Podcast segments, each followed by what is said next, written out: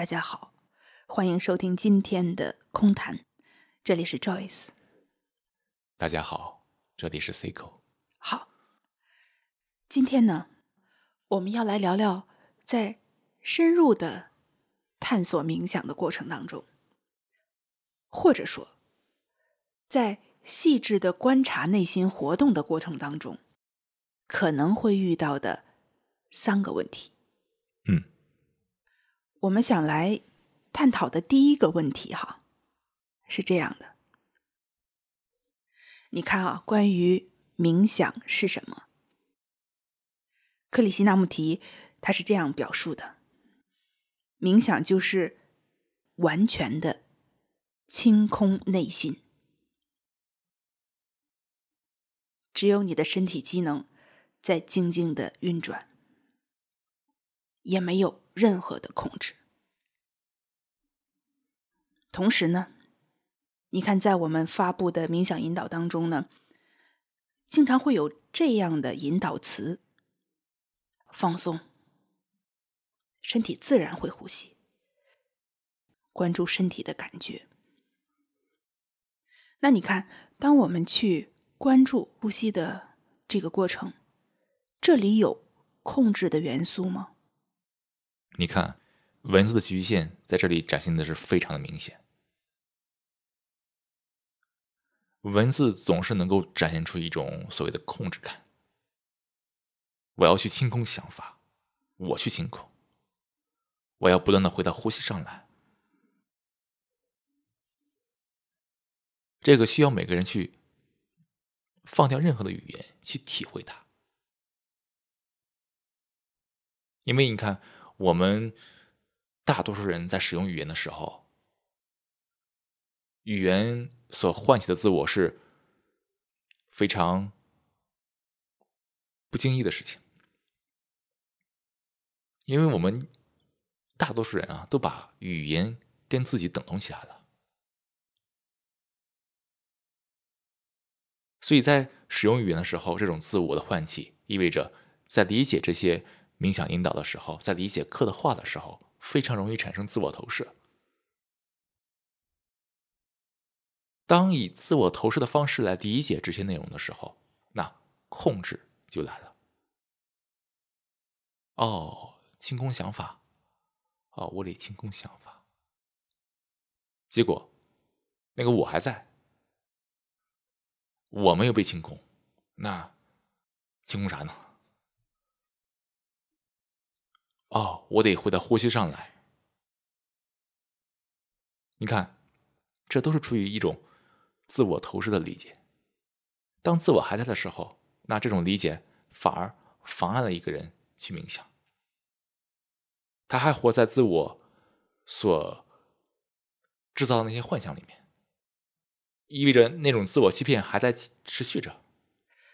当一个人内心自我的回路还在运转的时候，他无论读到多么无我的文字，他仍然是。透过自我这个透镜去理解这些文字，把自我就像一个涂层一样，又附着到了这些文字上面。没错，你看，欧克有大量的读者，这些人有能有多少人真正的放下自我去理解这些东西？自我是个非常细微的东西。你看，在我们冥想这个过程中，去感受它。去清空想法，这些必须是完全无我的举动。但如果我们没法去觉察到这些非常细微的自我的元素，那冥想可能一开始就走偏了。无论文字再怎么描述，如果一个人的自我投射不细致，那再怎么说也没用。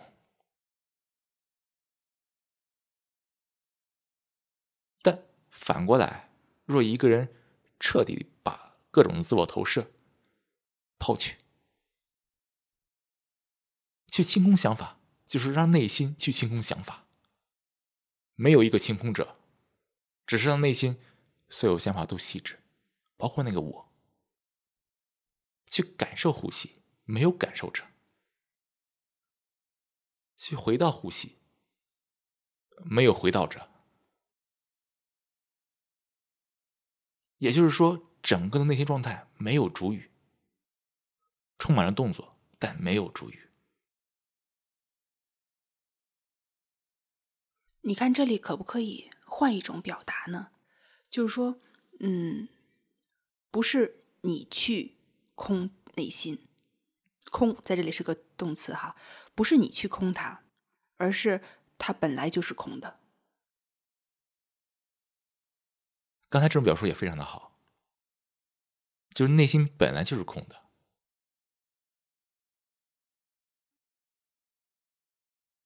所以去清空想法。不是去控制任何东西导致它消失，而是能够去观察所有想法的升起，而不陷入想法，然后才能看到想法自然的细致。但凡有任何一点所谓的控制元素，也就那些自我的元素，想法就依然被唤起着、运行着，以某种方式。所以从这个角度来看，刚才这种表述也非常好。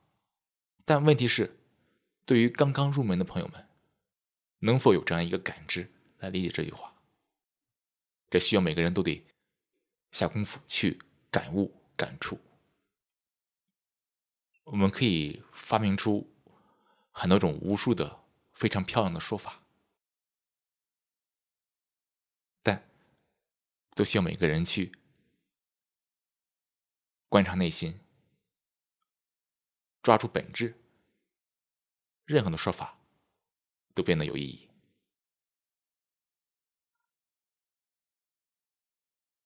所以你看，当我们去分享和交流这些冥想内容的时候，需要我们双方共同的调整。我们在不断的换表述方式，但你也要再去感悟。感受、观察自己内心，任何文字都不是真相，文字可以指向真相。所以，文字永远不能变成你的权威，而是需要每个人向内观察，去感受到那个状态，那个非常细微的状态，然后回过头来再看文字。哦，我知道这文字说的是什么了，足以。